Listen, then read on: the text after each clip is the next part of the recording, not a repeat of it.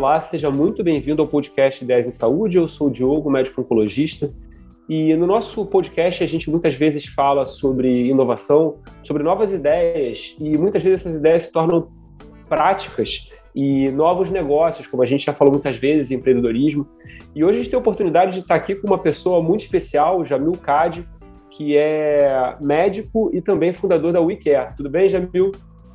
Como vai, Diogo? Muito prazer. Obrigado pelo convite. Muito legal falar com você no podcast Ideias em Saúde.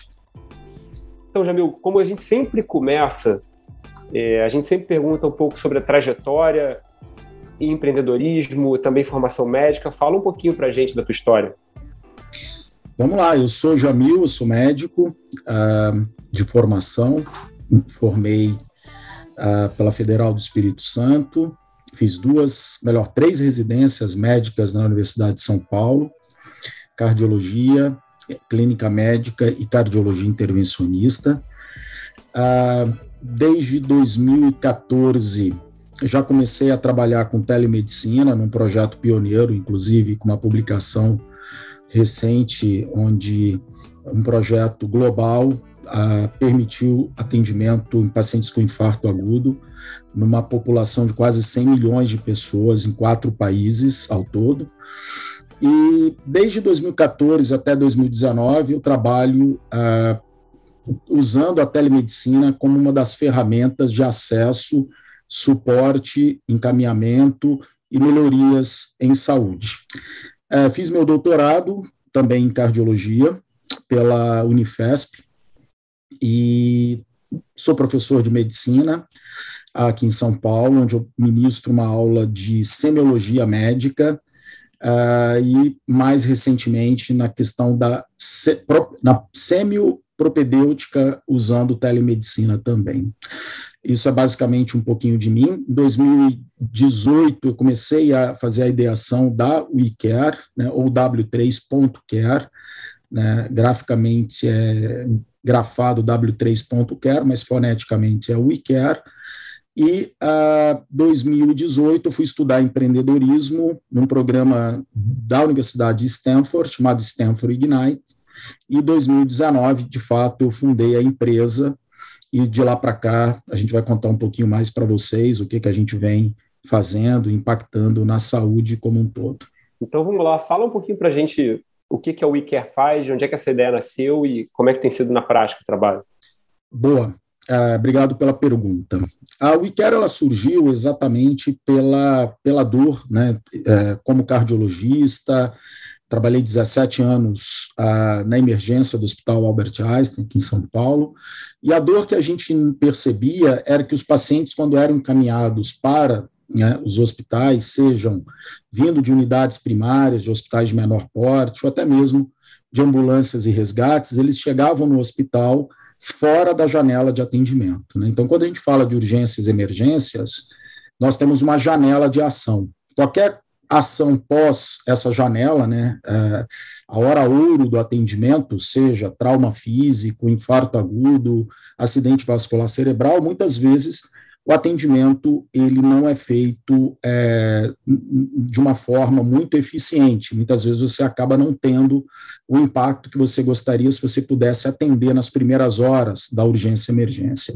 Então, o fato dos pacientes chegarem fora dessa janela de atendimento, né, para as urgências e emergências, ou os pacientes serem encaminhados para hospitais né, de, de grande porte, de alto ticket, de alto custo, sem uma indicação, porque são pacientes que têm uma gravidade, uma complexidade menor e que poderiam ser atendidos, ou até mesmo nas unidades primárias, nos hospitais secundários, é, esses pacientes acabam indo para os hospitais terciários e acabam, muitas vezes, ocupando um leito ou sobrecarregando um serviço de alta complexidade. E quando a gente pensa né, em VHBC, a, a gente é, tem uma, uma, uma uma, um, um, um, desfecho muito desfavorável, porque você acaba consumindo muito recurso para pacientes que não, não têm uma necessidade, ou para aqueles pacientes que chegam fora da janela de atendimento, é, você acaba também não fazendo uh, um Valid Based Healthcare adequado, né, um VBHC. Né? Então, acaba, Diogo, é, que esse primeiro atendimento, ele é, na nossa opinião, é, responsável hoje por 30% de todos os custos em saúde, o momento mais importante no atendimento de um paciente com urgência e emergência. Então, a gente entendeu toda essa jornada, né, foram depois de 17 anos é, de Hospital Albert Einstein e também trabalhando num projeto de infarto agudo de 2014 a 2019, que nós entendemos que havia uma necessidade para que o sistema de atendimento pré-hospitalar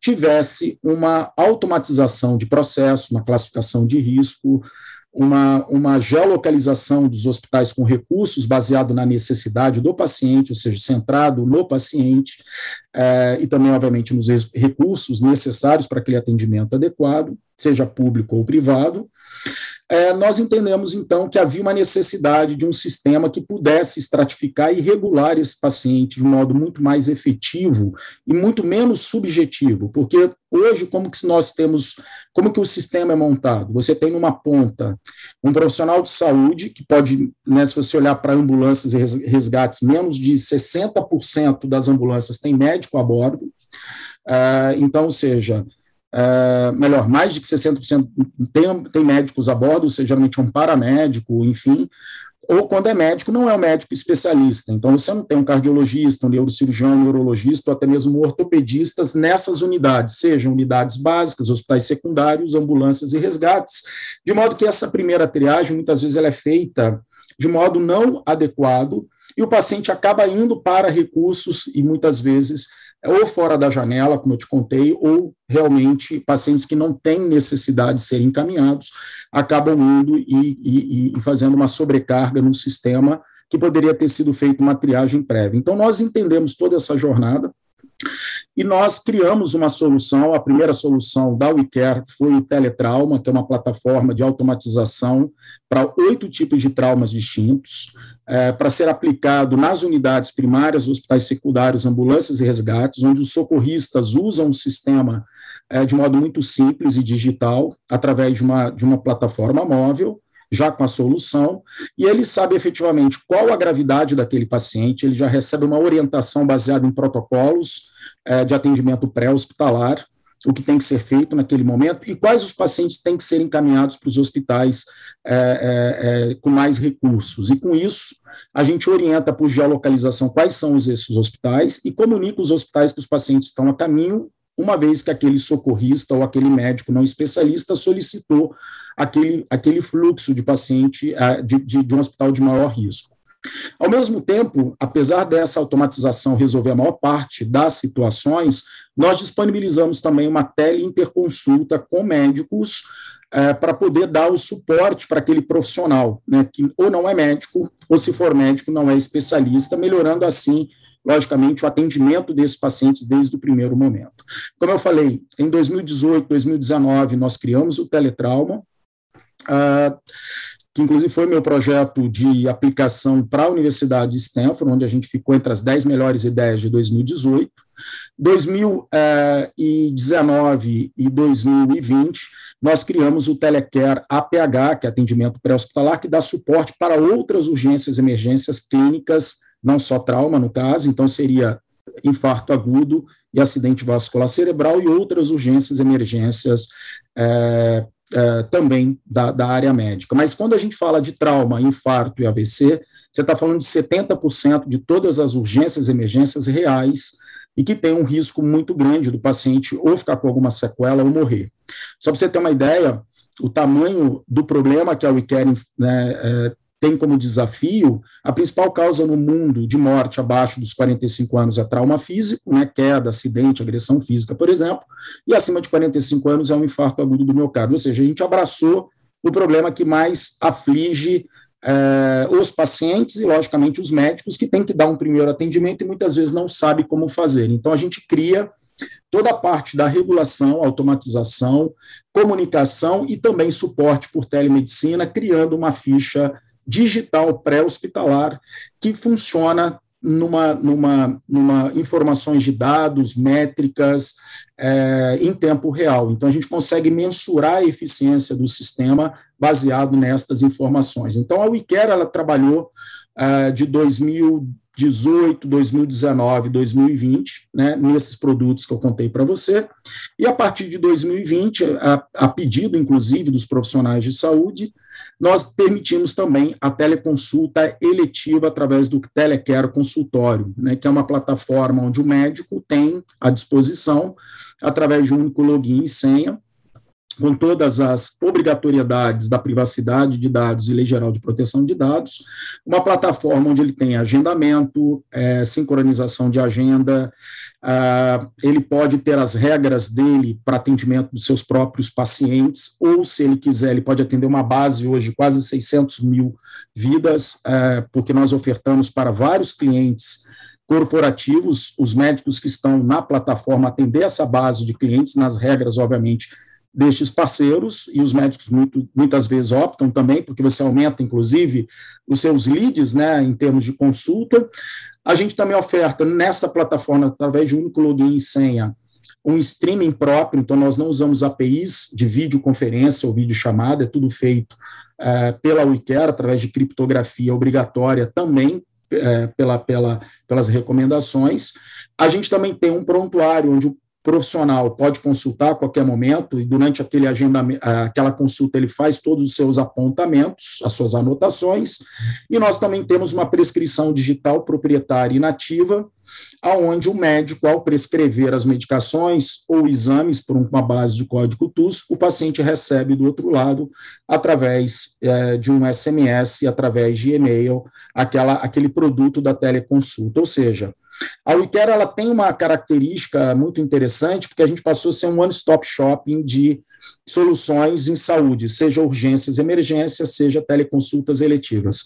E o foco disso, obviamente, é o paciente, dependendo da situação onde ele está, mas o médico também, porque muitas vezes o médico que atende urgências, emergências, ele também pode atender seus pacientes de modo eletivo. Então, a gente acabou criando hoje uma plataforma única onde o médico que vai fazer o suporte para atendimento pré-hospitalar seja aí um cardiologista, neurocirurgião, neurologista, ortopedia, também pode atender seus pacientes de modo eletivo, e para aqueles médicos que querem ter uma plataforma proprietária nativa com maior nível de segurança e funcionalidade do mercado, também atender seus pacientes de modo eletivo. Então, basicamente, a WeCare ela se formou é, em cima destes pilares, né, em termos de segurança, privacidade, funcionalidade e também na própria operação do médico, porque o médico ele pode atender de modo eletivo e também, se ele quiser, ele pode dar suporte numa regulação para os atendimentos de urgências e emergências pré-hospitalares. É muito interessante, Amil, e assim, é, quando a gente conversa com o pessoal que, que empreende como você, a gente vê que o caminho muitas vezes ele vai se desdobrando ao longo da jornada, né? Ele, muitas vezes ele não está totalmente definido, a, a, as dores elas vão surgindo e aí novas, novas oportunidades vão se abrindo também. Você falou essa questão de, de como você foi oferecendo novas coisas para os médicos, e o que eu estava pensando enquanto você estava falando inicialmente na questão da emergência era quem era o teu cliente, né? Mas aparentemente, porque na emergência eu imagino que seja mais uma instituição, eventualmente uma empresa, é, tanto hospital quanto a empresa eventualmente que faz é, de socorrista, né? É, e aí depois já vira o médico. Quem é o teu cliente hoje? Como é que você divide isso? Como é que você pensa isso? Nós temos dois modelos, né, na verdade. Né? Nós temos um modelo totalmente B2B, onde nós ofertamos para as empresas que têm atendimento de urgências e emergências uma solução que vai dar suporte àquele profissional que está lá na ponta. Uh, então, qualquer hospital hoje que tem um pronto atendimento ou uh, que necessita de um médico uh, especialista para um atendimento de urgência e emergência, ele não tem, muitas vezes porque esses médicos especialistas eles estão nos hospitais terciários, nós já podemos ofertar desde, desde, é, desde o primeiro momento.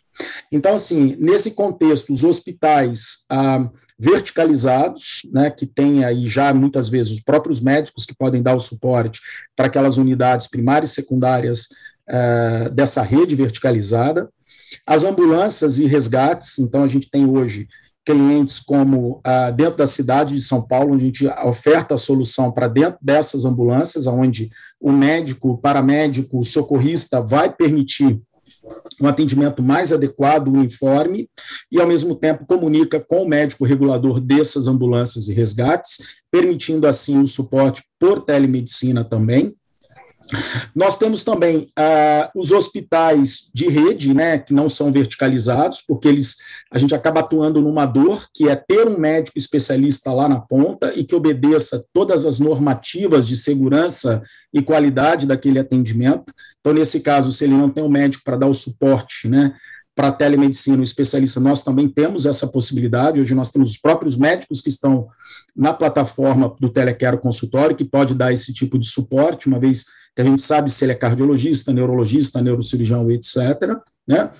Nós temos também a, a, a, possibilidade de colocar em home care a nossa solução, porque, como é uma plataforma móvel, aquele enfermeiro também pode consultar o médico da regulação do home care, e, se necessário, triangular, inclusive, com o despacho das ambulâncias. Né? Então, isso é muito legal, porque eu já sei onde é o chamado, e, e, a gente já tem, eventualmente, o, os nossos clientes que são ambulâncias que podem, ou do próprio, né, equipe de home care, ir lá buscar aquele paciente, então a gente já gera uma, uma, uma geolocalização e um disparo totalmente automatizado, né? E no caso do Telecare consultório, nós somos totalmente B2B2C, né? Então, assim, são médicos, pool de médicos ou empresas que querem, né? Aí, no caso mais para B2B, são empresas que têm uma base de pacientes, seja saúde ocupacional, atenção primária ou até atenção secundária para atender os seus beneficiários. Né? Nós não somos é, B2C, né? Nós não temos ainda na verdade, os pacientes, as pessoas, uh, são uh, usuárias do sistema, mas os nossos clientes, eles são B2B ou B2B2C, uh, e nosso modelo de negócio é uma plataforma SaaS, onde a gente pode ofertar o, o software, né, já para a equipe dos médicos que lá estão, ou ofertar como serviço, né, porque nós também podemos ter os médicos que vão dar esse tipo de suporte para urgência e emergência, que é um tipo de médico muito específico, né, né é, porque você precisa ter vários cursos de pré-hospitalar, né, a CLS, a TLS, PHTLS, então a gente tem isso dentro do nosso time hoje para dar esse suporte, caso o cliente não tenha. Então a gente pode ofertar tanto como um SaaS, é, somente a tecnologia, ou também como serviço com a equipe médica para dar esse tipo de atendimento. O interessante disso é que, assim, vira e mexe, a gente, quando vai falar com alguém do empreendedorismo, é sempre, sempre tem várias dores. Parece que a saúde do Brasil ela tem fibromialgia, ela tem dor em tudo quanto é lugar. Né? e, e essa questão da emergência, certamente, ela é talvez aquela dor mais difícil de pensar como é que vai ser resolvida, né? Porque como você falou do, do atendimento é, do socorrista, porque é, da ambulância também, que envolve muitas vezes profissionais que não estão bem formados ou não estão, talvez não, não, não, não, seja, não fosse o objetivo de vida deles muitas vezes estar ali, ou então não seja um médico, como você falou muito bem. E, e eu fiquei pensando como é que na prática acontece, por exemplo, o cara vai atender um politraumatizado. É, como é que acaba, na prática, como é que é a assistência na hora que o cara está lá diante de um paciente infartando, porque é uma emergência, ou seja, como é que é a dinâmica de interagir com uma plataforma dentro de uma realidade que, que é muito, tem, demanda muito, muita coisa muito rápido? Bacana sua pergunta, né? A gente foi entender isso, né? E, e, é muito legal porque nós, eu trabalhei em emergência a vida inteira e fiz cardiologia exatamente para ter esse tipo de, porque de fato eu gosto muito do assunto. E assim, na verdade, quando você atende um paciente, seja um politrauma, um déficit neurológico ou um paciente com dor torácica, por exemplo, você precisa tomar nota em algum local. Então, hoje, o status quo geralmente é uma, é uma, uma, uma são folhas de papel uma prancheta, uma caneta, e você vai conversar, às vezes, com a regulação, ou através de um rádio, né, no caso de ambulâncias e resgates, ou através de um, de um telefone celular por voz. Quando nós entendemos que havia uma ficha de papel e aquela ficha tem campos que são obrigatórios, a gente reproduziu aquilo para o digital. Até aí, bacana, né? A gente tem um salto de inovação, né? Porque todos esses campos digitais viram dados e métricas em tempo real, mas ao mesmo tempo nós acoplamos árvores de decisões baseado em critérios de gravidade. Então, à medida que você imputa os dados clínicos, é, por exemplo, né, se o paciente tem um déficit motor, se o paciente tem um déficit sensitivo, alteração de fala, a gente pode abrir uma escala de lápis, por exemplo, e a gente já permite mostrar o que as diretrizes recomendam em relação a tempo, a encaminhamento para o hospital destino, é, ou até mesmo a gente sugere uma teleinterconsulta com o especialista né, e deixa a critério sempre do socorrista. O mesmo funciona para um paciente politraumatizado. À medida que você imputa os dados, né, como eventualmente o mecanismo do trauma, a cinética do trauma, se é único ou múltiplas vítimas, você tem uma topografia do trauma e à medida que você imputa, muito simples, através de um tap de dedo, qual o local do trauma, eu vou te perguntar dados específicos para aquele local. Por exemplo, é, trauma de crânio, nível neurológico, reação das pupilas à luz. Por exemplo, se é uma fratura de membro, se você tem alterações isquêmicas, membro pálido e alteração sensitiva, de acordo com aquele input, o próprio usuário recebe qual é a gravidade daquele caso, especificamente, e quais são as recomendações imediatas que aquele, aquela vítima precisa receber e, ao mesmo tempo, coloca à disposição uma telemedicina para falar com o especialista da outra ponta. Então, desta forma, é, eu acho que o grande salto é, é, inovador e incremental é que não é só um prontuário, ele é um prontuário reativo, de acordo com as informações que são imputadas, e, ao mesmo tempo, recomendações que são as diretrizes e também a questão da telemedicina com os especialistas, não só para trauma físico, mas para qualquer outra urgência e emergência. Né? Uh, um outro dado que eu acho que é muito bacana é que a gente também tem todos os tempos e métricas de, é, é, é, em tempo real. Então, tanto a regulação médica consegue ver o que está acontecendo dentro do cenário dele, de acordo com critérios de cor, de gravidade, é, interações bilaterais, tanto aquele é, é, não especialista pode acionar o especialista, ou o especialista pode acionar o não especialista, ou seja, aquilo tudo é, você permite que haja uma interação entre os dois lados, de modo bilateral, para melhorar aquele suporte. Né? E, ao mesmo tempo, nós capturamos todos os tempos e métricas do que está ocorrendo. Para você ter uma ideia, o preenchimento de uma ficha digital ela é menor do que uma ficha de papel, porque na ficha de papel você precisa escrever. Na ficha digital é um tap de dedo. Então, quando você imputa algumas informações, e é muito legal porque você tem um atendimento mais, muito mais homogêneo, muito mais seguro e uniformizado, porque você sabe efetivamente o que tem que perguntar, baseado na, na, nos parâmetros e diretrizes nacionais e internacionais. Você então acaba coletando as informações que a própria regulação iria perguntar, e muitas vezes não há nenhuma troca no meio de papel, caneta e, é, e, e rádio. Então, nesse sistema, tudo está sendo visto e tá, tudo está sendo monitorado. Por exemplo, no caso das ambulâncias aqui de São Paulo, a gente reduz, por exemplo, 12 minutos em média de tempo-resposta, que é o quê? O tempo de entrada da missão, né, para que aquela ambulância saia da base, até a chegada ao paciente. Então, a gente já encurtou em 12 minutos. Por é isso que a coisa, né? é muita coisa. Quando você trata de urgência e emergência, isso por missão, quando você soma uma, quatro, cinco, né, num plantão de 12 horas, você está tendo uma economia de 50 minutos do todo. E isso é uma efetividade muito grande que o sistema digital consegue trazer. Porque quando eu abro o Waze e falo é, dos hospitais que o socorrista escolhe ele segue um caminho é, baseado é, no melhor trajeto que ele faz, ele está economizando o tempo dele. Ou, por exemplo, quando a, a, a, a, equipe da ambulância recebe a missão, tanto o motorista quanto a equipe de saúde, pode ser médico ou enfermeiro, porque a gente já implementa a solução rodando, recebe imediatamente que ele tem que sair. Então, os dois recebem para sair de modo muito mais rápido. Então, a gente agrega uma tecnologia em prol da eficiência e, ao mesmo tempo, capturando todas as informações de modo homogêneo, uniforme, quais são os locais que aquele, aquela vítima vai ser encaminhada, capturando todo aquele trajeto e os tempos, e com isso a gente consegue agregar eficiência ao sistema. E, logicamente, se for necessário, a telemedicina com especialista, que pode ser da regulação ou pode ser do próprio médico da WeCare também. É, se você parar para pensar, é um desdobramento natural da ideia que surgiu do ABC da vida, né? Que é de, de, o ABC surgiu é, de, uma, de uma necessidade que um profissional que passou, um profissional de saúde que passou por uma experiência assim, é, de que as pessoas da emergência não sabiam o que fazer, e aí ele criou esse ABC exatamente para as pessoas terem uma metodologia. Naturalmente, com a tecnologia, você, você dá um passo à frente e torna isso ainda mais intuitivo, né? Imagino que os profissionais devam até se sentir mais seguros usando a plataforma, né?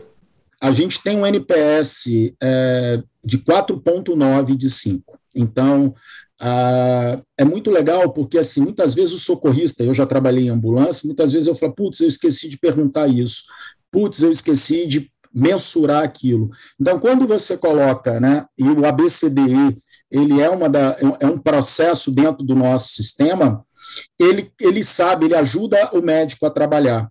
E, ao mesmo tempo, ele não tem o retrabalho de ter que fazer uma ficha física de papel. Por quê? Porque aquele sistema já vira uma ficha digital que pode ser impressa, carimbada, enviada por e-mail, enviada para a fonte pagadora, trazendo transparência para todo o sistema. Então, assim, esse, é, eu acredito muito no modelo onde todos ganham, né? O modelo win-win. O paciente ganha porque recebe melhor atendimento, o socorrista ganha porque ele vai ter um suporte automatizado e orientação do que tem que fazer e eventualmente quais hospitais têm recursos para ele encaminhar. Ganha o gestor porque vai ter uma segurança maior do paciente, uma maior uh, eficiência, homogeneidade no atendimento daquelas vítimas e também métricas e dados em tempo real.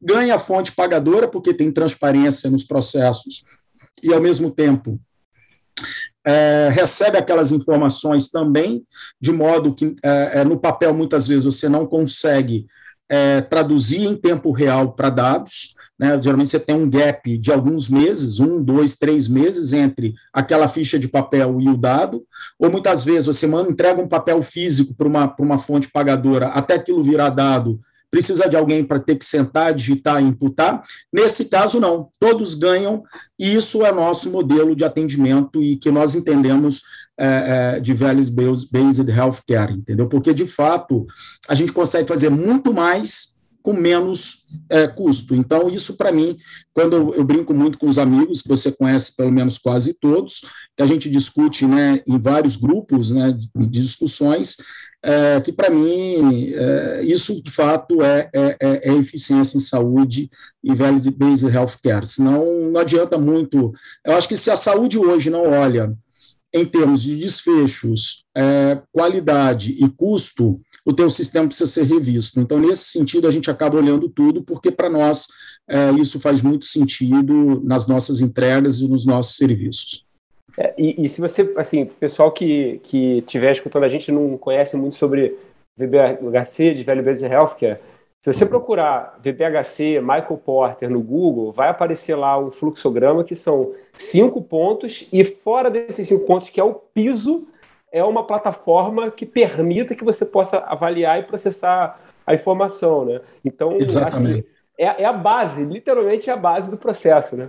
Exatamente. Isso é muito legal, né, porque pela fórmula de Porter o custo é, é, sobre o custo. Né? Então, quando você consegue fazer mais com menos, e é muito legal, porque quando o paciente é atendido melhor e levado para o local certo, eu impacto em duas formas o custo. Eu reduzo 40%, isso é uma métrica real, da necessidade de uma. De, se eu levo o paciente para o lugar errado, eu precisar de uma outra ambulância, por exemplo, para pegar do lugar errado para levar para o certo, eu reduzo 40% esse custo. Então, é muito interessante para as empresas.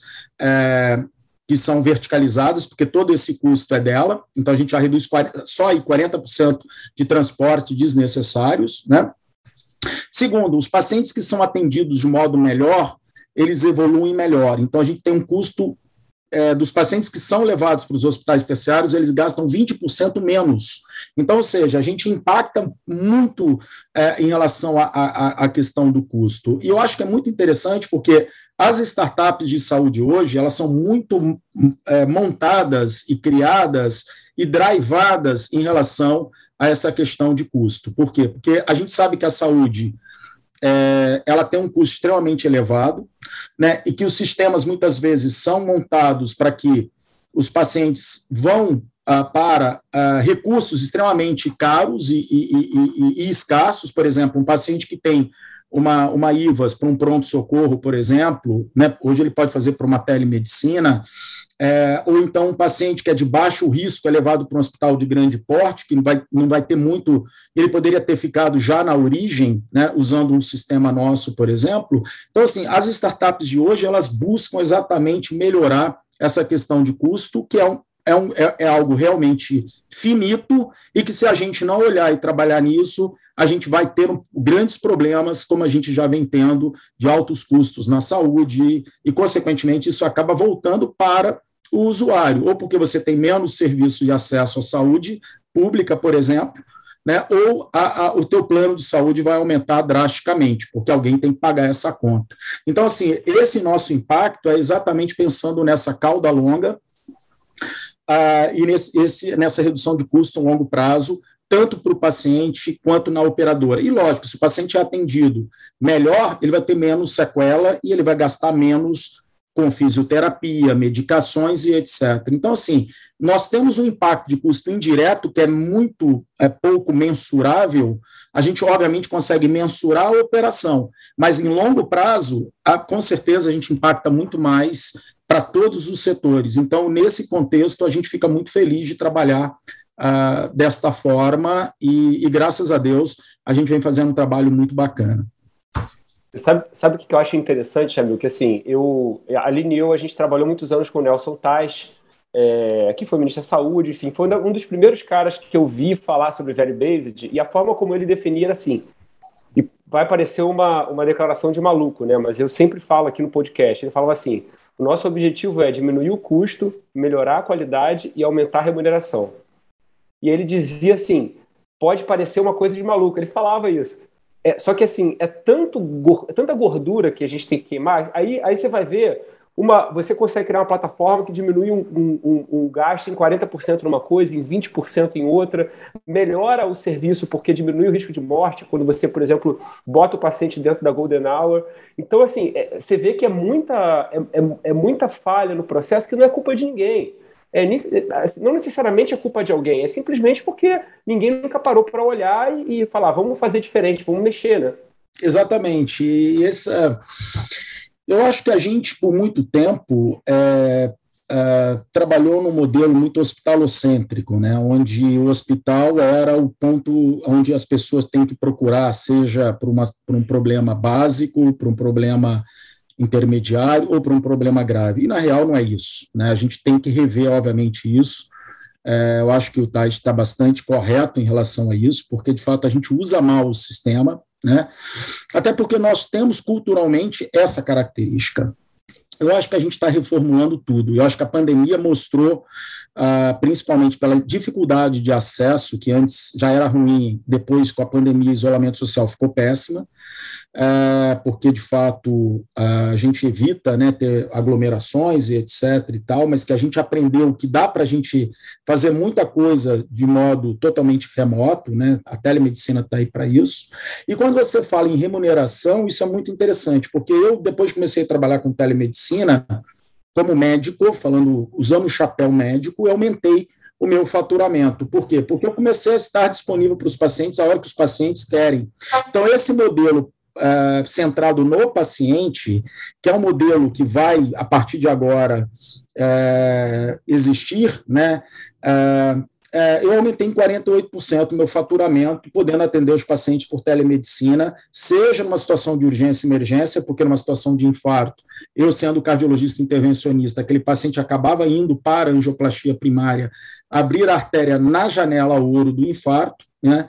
Então, a gente, eu acabei realmente tendo um aumento de procedimentos e também pela questão da teleconsulta, depois da permissividade, eu também passei a atender os meus pacientes por teleconsulta. Eu só hoje atendo presencialmente aqueles pacientes aonde eu não consigo resolver pela, pela teleconsulta. Então, aqueles pacientes geralmente são menos de 20% deles acabam indo presencialmente. Mas a própria plataforma já tem um meio de pagamento. Então, quando o paciente é atendido por mim e faz uma teleconsulta comigo, ele já me pagou. Se eu não fechei um diagnóstico, e aí eu acho que faz o grande. É, é muito importante a gente educar os os próximos médicos e os atuais médicos que fazem a telemedicina para falar, poxa, se eu não fechei meu diagnóstico, venha presencialmente que eu vou lhe atender. Isso hoje é 20% dos casos, mas aí o paciente já pagou a consulta, é, enfim, eu já conheço, já estou com o prontuário dele é, preenchido e lá eu concluo, então, aquele atendimento. Então, assim, eu acho que a gente está aprendendo, e é muito legal fazer parte dessa revolução, dessa transformação digital, Eu acho que a pandemia, é, é, eu vou dizer infelizmente, né, por um lado, mas nos permitiu, então isso eu acho que é o único ponto positivo da pandemia, entender como que de fato a gente consegue é, fazer de modo remoto um atendimento mais humano. É, os pacientes que usam hoje, praticamente todos querem voltar por teleconsulta. É, então, eu acho que, na minha opinião, os médicos atualmente têm que ter uma plataforma para eles atenderem, sejam os pacientes deles, nas regras dele, por isso que a gente tem esse tipo de, de, de solução na plataforma, no Telecare Consultório, ou ele pode atender uma base hoje, então assim, ah, se eu tenho um horário que eu não quero fazer consultório, enfim, eu quero, mas eu quero atender uma base de pacientes, a gente também tem essa opção. Então, assim, entender a jornada do médico, entender a jornada do paciente, entender a, a, a, o meandro da, da, da, do processo, ele é muito importante para você construir sistemas digitais, é, como a gente está conversando aqui, entendeu, Diogo? Então, assim, eu acho que a medicina ela não tem como mais voltar para trás. A gente, até porque a, a, o paciente já acostumou com essa comodidade. E quando você pergunta né, ao paciente o que, que ele achou de uma teleconsulta, não só dados do telequero consultório, mas dados históricos, o nível de satisfação é superior a uma consulta presencial. Por quê? Porque o paciente faz a hora que ele quer.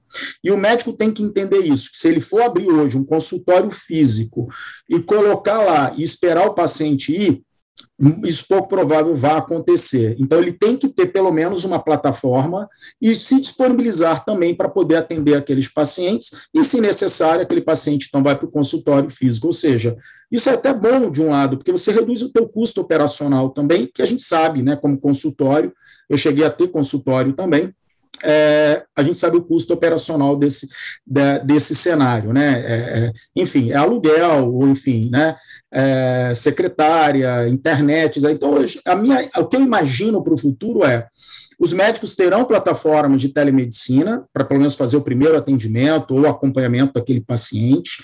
Uh, e depois, se não houver necessidade, ele vai para um consultório e ele pode, logicamente, ficar com um período mais, uh, uh, um, um, menor período e dividir aquele consultório, aquele espaço com outros médicos e reduzir o custo dele. Então, assim, no final das contas, eu acho que os médicos precisam entender o impacto da telemedicina na vida deles e não e não o contrário, até porque os pacientes hoje demandam por esse tipo de aplicação. Então, essa é a percepção que eu tenho sobre o cenário é, próximo, presencial e próximo, né, de um futuro próximo sobre a saúde no Brasil.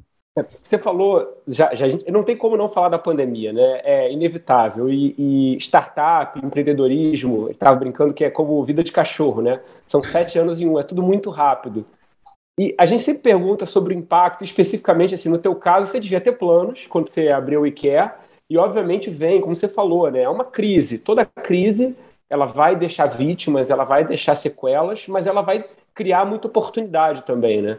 É, como é que foi a tua adaptação, assim, cara? De repente, é, a gente conversou com o, com o Guilherme Weitger, da, da Conexa, e assim, quando a gente conversou com ele, isso foi em março de 2020, ele tinha uma média de quatro atendimentos por dia.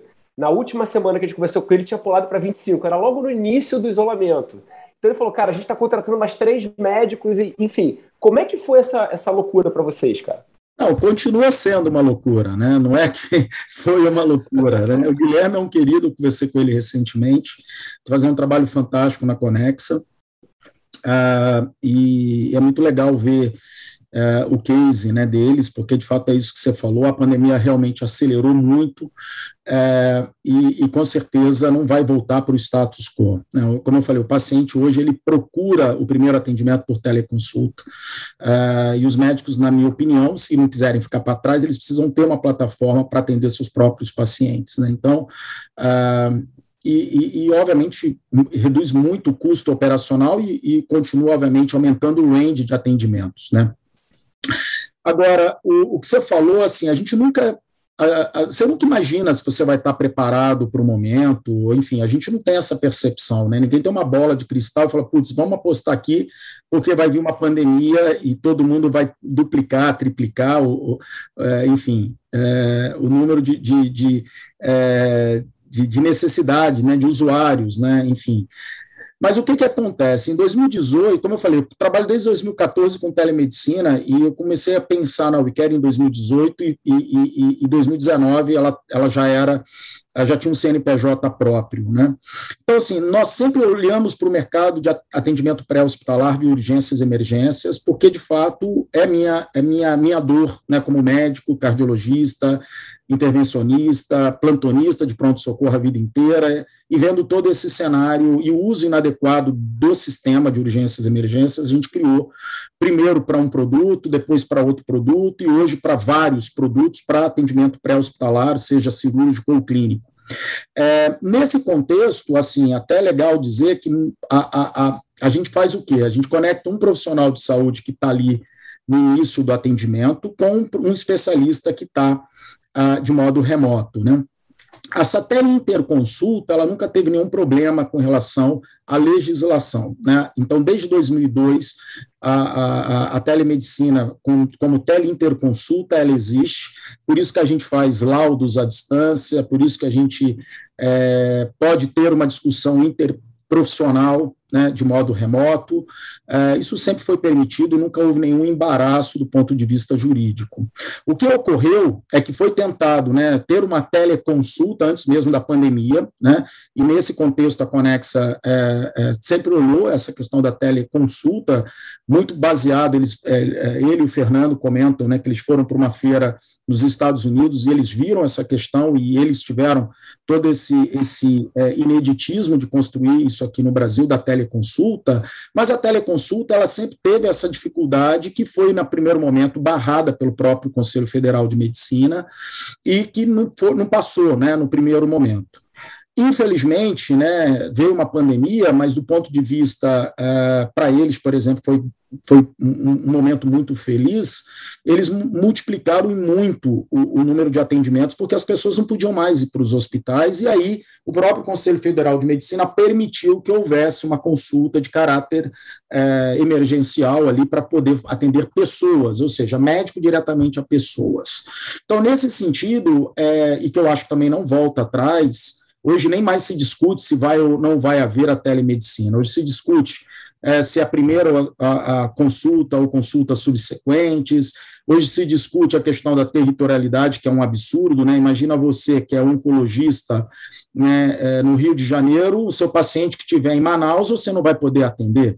Ou seja, não faz menor sentido, né? Então, é, e o fato de ser vídeo, áudio, mensagem, é meio digital. Então, a telemedicina ela não é só vídeo chamada, né? Isso que as pessoas precisam entender. Então, é muito temeroso. Eu olho com muita preocupação essa postura do Conselho Federal de Medicina, porque isso abre margem você médico num estado não poder acompanhar teu paciente em outros locais. E não é bem assim. Então, essa, esse é um ponto que eu acho que vale a pena ser colocado em, em questão também você deve saber disso, mas nos Estados Unidos o médico ele não pode exercer a profissão em outro estado. E logo quando começou a pandemia, o Trump permitiu que teleconsulta pudesse ser feita é, interestadual, exato. Tem questão de, de, de, remuneração, essas coisas. Então, a, a, gente pensando nisso aqui no Brasil, a gente está dando um passo para trás, assim, desnecessário, né? Não, não, não, eu não vou nem dizer um passo para trás, quer dizer, isso beira o absurdo, né? É, então, quando você não puder trocar uma mensagem, trocar uma informação, fazer uma, uma ligação telefônica, uma ligação de videochamada com o seu médico, com o seu paciente em outro estado, você está negando ele a questão da, da, de prover saúde. E se você olhar pelo próprio Código de Ética Médica, é vedado esse tipo de atitude ao médico. Então, eu acho que o Conselho Federal de Medicina é, ele pode e deve regular atos médicos, mas eu acho que algumas questões da liberdade é, econômica, a questão da, da, da, da, da autonomia profissional, autonomia do médico ou do outro profissional de saúde, isso não, não compete, na minha opinião, autonomia, até porque, você imagina, né, isso, isso fere a autonomia né, do, do, do, próprio profissional de saúde. Então, não faz muito sentido, ao meu ver, algumas alegações. Ele pode questionar a, a questão da primeira consulta, mas, ao mesmo tempo, em, em, áreas remotas, isso vai ser permitido. O que, que não é uma área remota no Brasil?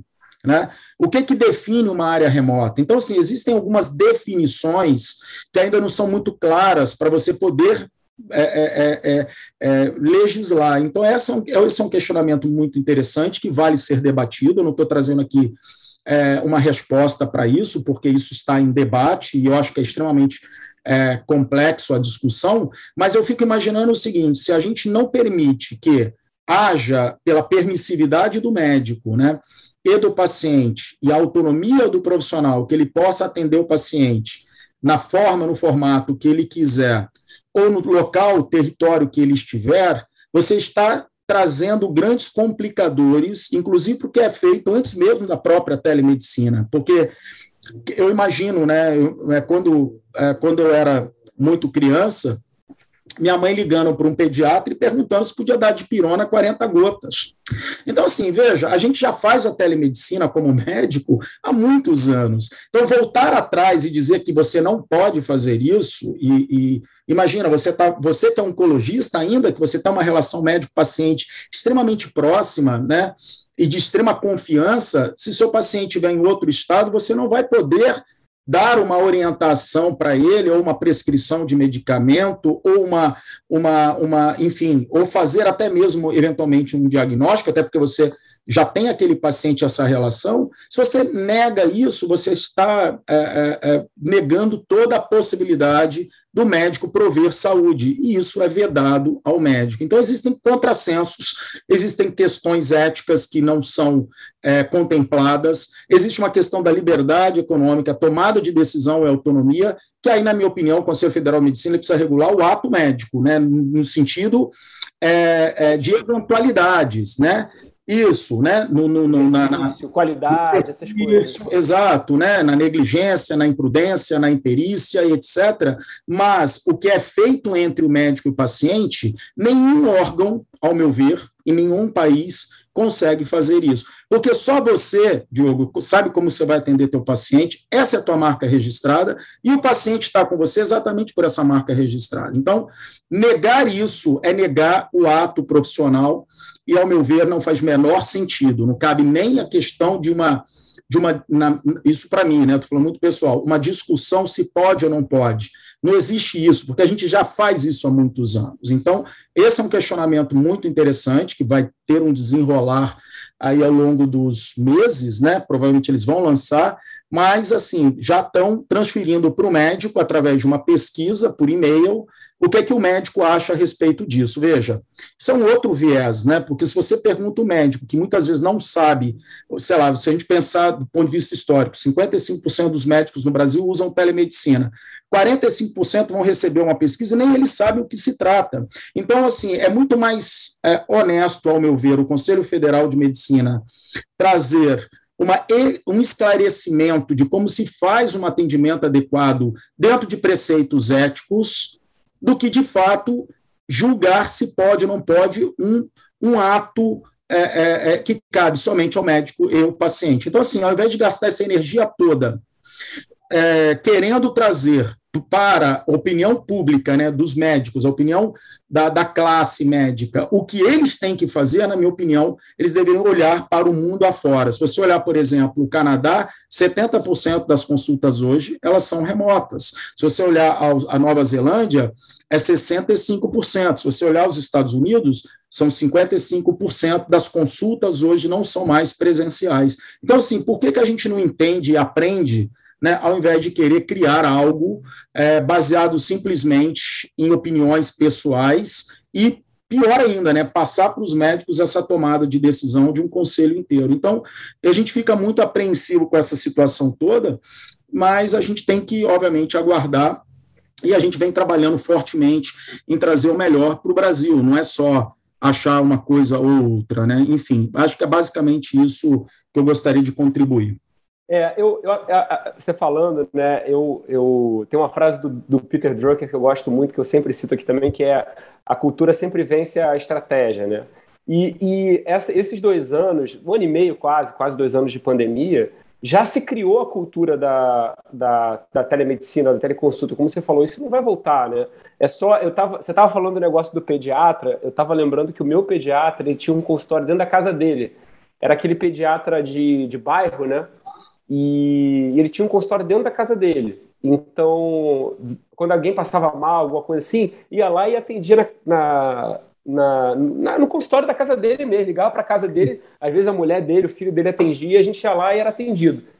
E hoje a gente vai ter dentro de casa, acho até uma ideia para quem está chutando a gente de uma boa startup, é você montar, principalmente quem tem filho pequeno, você monta uma sala silenciosa para você atender os seus pacientes, fazer suas reuniões, bota aí uma internet cabeada, um ar-condicionado e um frigobar, que a pessoa fica o dia inteiro aí trabalhando, vai ser o nosso futuro. A gente vai, não, a gente vai, como você falou, para que, que eu vou ter um espaço físico como um consultório para fazer dois terços do meu trabalho? Se eu posso ficar na minha casa, dentro do meu conforto, que é um lugar que eu, que eu vou ter que ter mesmo, então eu vou pagar, enfim eu acho que não faz sentido, né? E, Mas já tem algumas startups, né, que fazem isso, né? Então legal.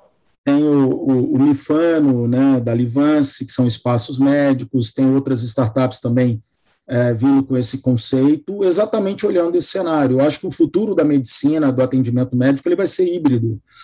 É, e essa, isso que você está trazendo, que é muito bacana, esse modelo híbrido, ele reduz o custo operacional para o médico, né, e ao mesmo tempo é, te traz um certo conforto, né? Porque você vai ter ali tudo que você precisa, você vai ter uma prescrição hoje digital, você vai poder atender teu paciente presencial. Então, assim, eu acho que hoje é, é esse é o cenário que eu, eu imagino nos próximos meses e anos para o Brasil, é, independentemente de qualquer atividade de conselho, enfim, associações ou etc. Entendeu?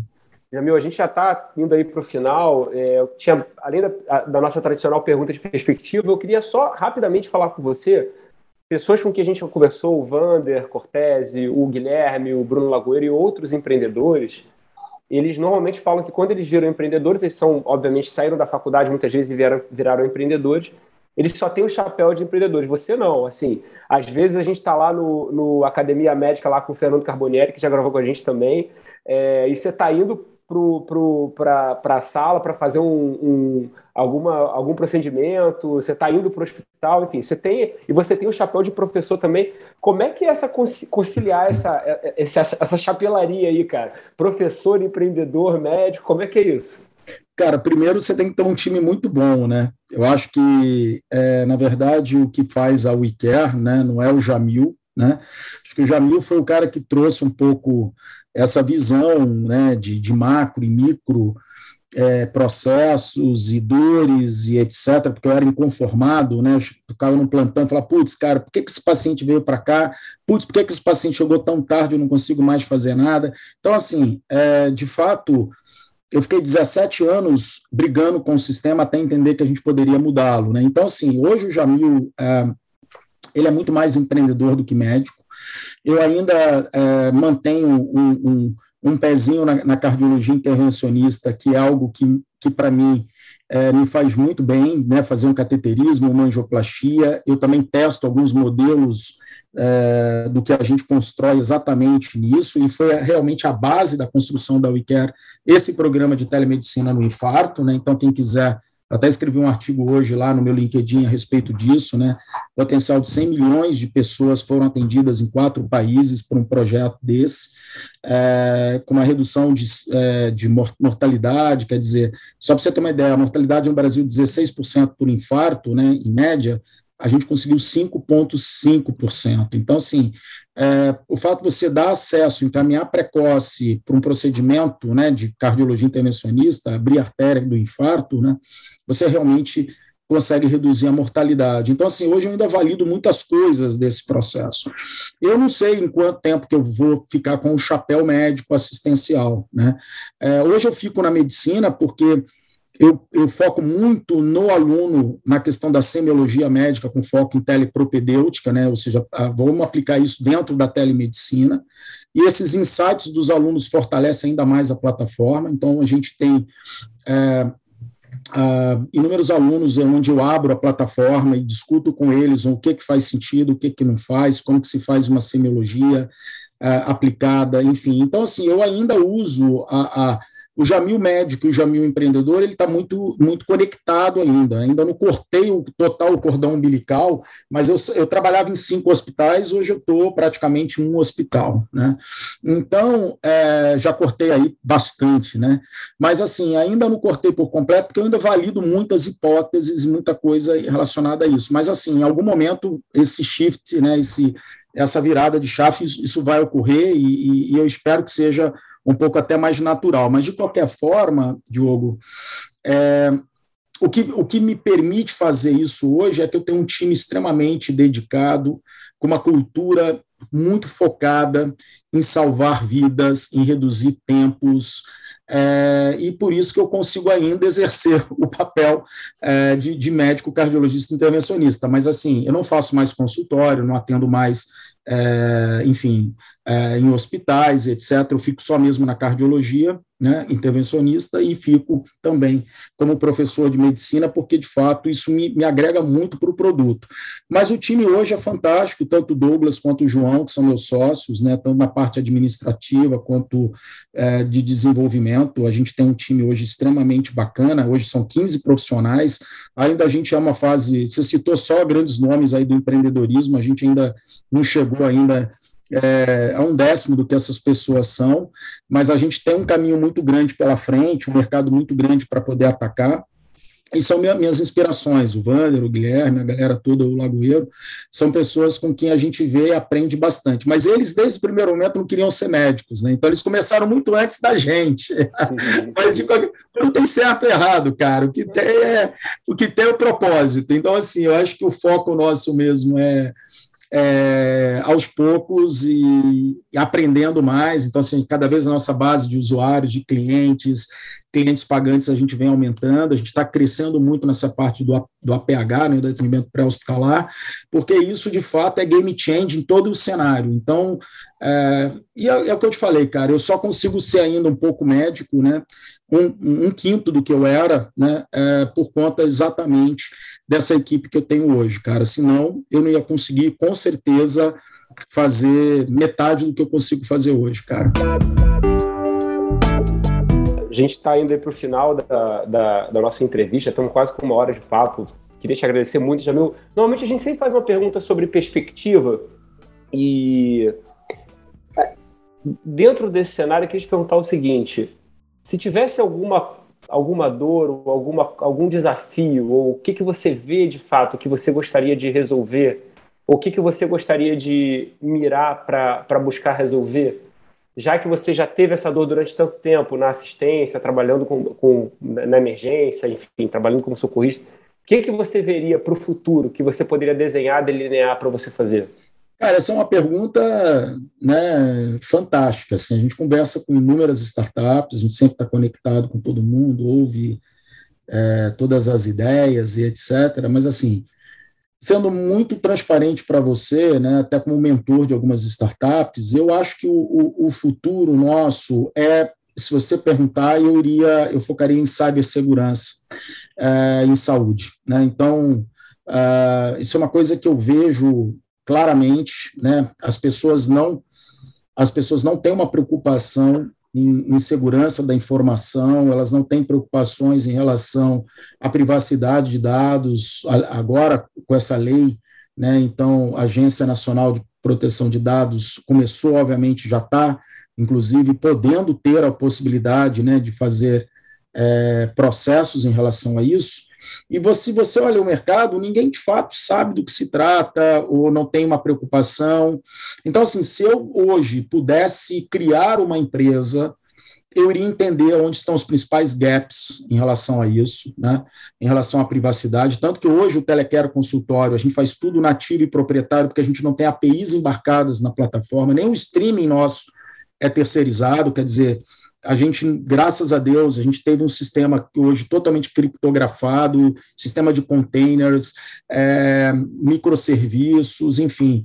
Então, a gente pensa já nisso. Então, eu criaria uma empresa para poder olhar tudo que tem no mercado e falar, cara, isso aqui é frágil, é, e vamos criar um sistema antifrágil, porque isso aqui precisa melhorar.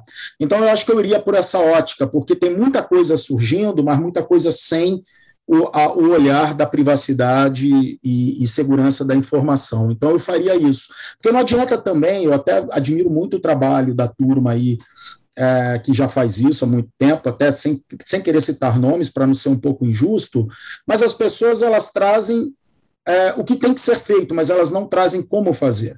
Então, eu acho que eu iria por essa ótica. Eu acho que eu pegaria, olharia os sistemas e tentaria ver onde que pode ser melhorado, porque isso é um mercado ainda inexplorado. Então, é, isso é uma coisa que eu brinco muito, falo, pô, se um dia a gente não, não pensar em sair da WeCare, enfim, a gente vai ter uma empresa de segurança de informação focada em saúde e como a gente pode melhorar o processo. Não adianta falar o que tem que fazer, Diogo, tem muita gente dizendo, ah, precisa ser isso, precisa ser aquilo. Você precisa mostrar como tem que ser feito, ou até mesmo você mesmo realizar para que aquilo ali seja adequado, entendeu? Então, basicamente é isso. É, eu acho que o Brasil está muito bem servido de tecnologia, de empreendedores, Acho que a gente ainda precisa ter um pouquinho de maturidade aí de, de da, da, da é, dos, dos, investimentos no Brasil, se você comparar com outros países, apesar de ter vários colegas que já tiveram grandes rounds aí de investimento, mas ainda a gente tem ah, ah, algo um pouco ainda começando nesse sentido. Ainda a gente não chegou, no, no, na, na, por exemplo, como Israel, Estados Unidos, Europa. Então, assim, é, mas eu acho que a gente tem grandes nomes aqui no Brasil e uma galera muito bem focada, com um propósito gigantesco. Então, assim, eu acho que eu iria para um mercado hoje que é ainda um pouco inexplorado. Eu acho que iria para esse, esse sentido aí. Mas, cara, obrigado. Acho que, pô, agradecer. Eu sei que a gente estourou o tempo. É, eu, se deixar, a gente fala até amanhã. Mas, assim, é um prazer. A gente já está marcando esse bate-papo aí há quanto tempo e nunca deu, mas até que enfim agora foi. E eu espero ter atendido as suas expectativas aí, porque é, eu agradeço e acho que você está de parabéns. Tem que levar mesmo informação de qualidade para todo mundo aí. Cara, parabéns mais uma vez e obrigado pelo convite. Eu que agradeço, Jamil. As pessoas que estão escutando a gente, como é que elas te acham ao WeCare nas redes sociais? Importante falar. Bom, a gente tem aí todos os canais, w3.care, é muito simples, né? É, é, se você escrever w3.care, vai vir o nosso site, ou nas mídias sociais, ou no LinkedIn, ou se alguém quiser mandar um contato direto, é, Jamil Cad, é C-A-D-E, KD sem acento, Jamil Cad, arroba w3.care, pode mandar uma mensagem. É, e tem muita coisa para fazer, cara, e a gente está junto aí nessa jornada. Fiquem super à vontade para entrar em contato. Eu adoro conversar, vocês já repararam.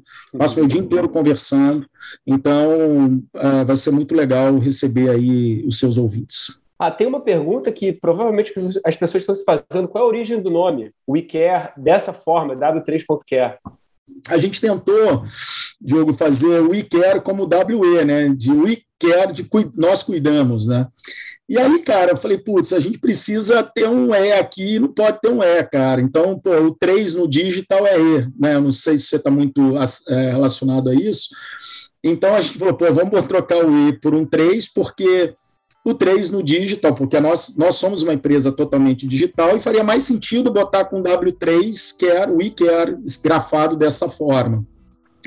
A gente até pensou uma época da vida mudar o nome, mas assim, nossos primeiros investidores amaram o nome. Ah, muito bom. Cara, a gente é tão fácil. E aí tem um pouco também uma brincadeira que eu faço, porque como é, sou eu, o João e o Douglas, né, como os fundadores, os co-founders, nós somos três, então é W3 Quero, ou seja, tem um pouco de cada Nós um. Nós três também, né? É, três exatamente. Legal, né? Uma brincadeira, mas que pegou, e aí a gente também não quis ficar, e hoje todo mundo conhece.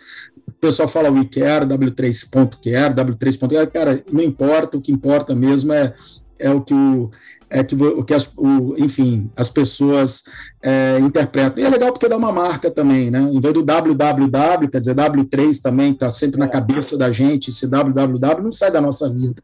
Então, W3.care eu acho que é bem legal é, e traz um pouquinho da gente aí, cada um de nós, é, para a marca, para o contexto, e, enfim, basicamente foi isso. Foi um foi pela falta de, do, do E que entrou o 3 do digital e ficou. Mas é isso, né? A criatividade acaba vindo quando você tem uma, uma demanda diferente. É, Jamil, muito obrigado, obrigado mesmo, parabéns pelo trabalho, muito sucesso e tem muita coisa para te perguntar ainda. Espero que numa próxima a gente possa conversar um pouquinho mais. Obrigado Marcamos a todos. Valeu, a próxima. Valeu. Obrigado, tchau.